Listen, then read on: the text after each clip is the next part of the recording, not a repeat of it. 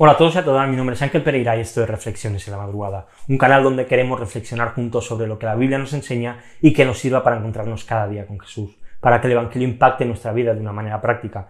Y hoy acabamos la semana y lo hacemos con el Salmo número 17. La verdad es que una de las cosas más bonitas y más hermosas y que personalmente más me gustan es ver un bonito amanecer. Y la verdad es que gracias a Dios durante muchos años eh, entraba a trabajar a las 6 de la mañana y trabajaba en primera línea del mal del mar. Así que por aquellos grandes ventanales de las oficinas podía ver el amanecer en Barcelona como el sol salía y bañaba toda la playa, todo el litoral, y era realmente maravilloso. Y es verdad, te deja totalmente embobado ver cómo, esos rayos rojos, amarillos, tiñen todo el Mediterráneo, tiñen toda la zona, y, es, es impresionante. Es una de las cosas más bonitas que, que he visto y, y que me encanta pues cuando tengo la oportunidad de disfrutar. Pero la verdad es que solo amanecer no es lo único que es bonito. Ver una buena tormenta, un tornado, la aurora boreal, incluso un tsunami o un terremoto, aunque obviamente al que lo disfruta, al que, al que lo disfruta no al que lo sufre, es algo devastador, pero nuestra mente se queda asombrada cuando ve todas estas cosas y estas, estos movimientos y estas pues, situaciones del clima y, de la tierra y de la naturaleza. El salmista, cuando escribe este salmo, él tenía problemas con sus enemigos.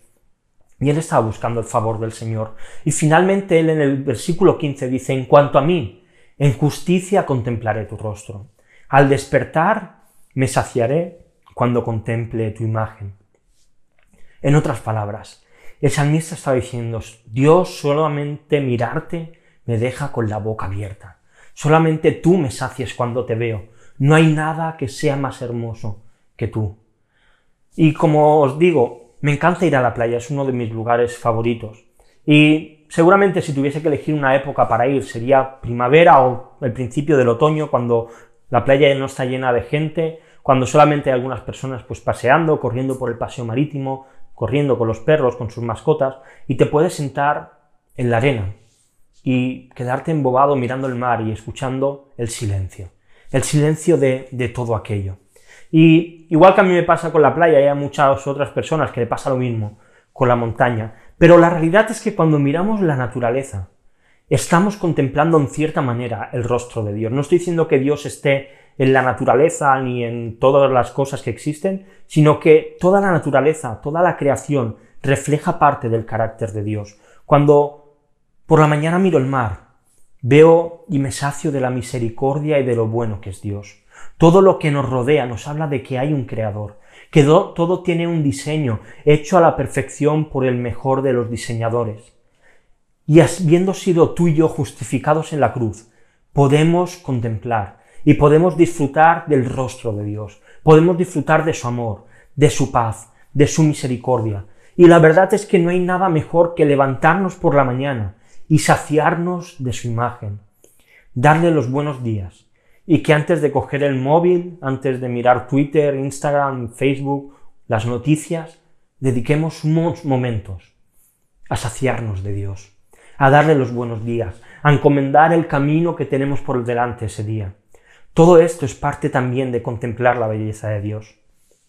Porque seamos sinceros, ¿hay alguna cosa más bonita y más hermosa que nuestro Dios? Te dejo dos preguntas, como siempre, para reflexionar. La primera, ¿en qué cosas puedes ver la belleza de Dios cuando miras las cosas que te rodean?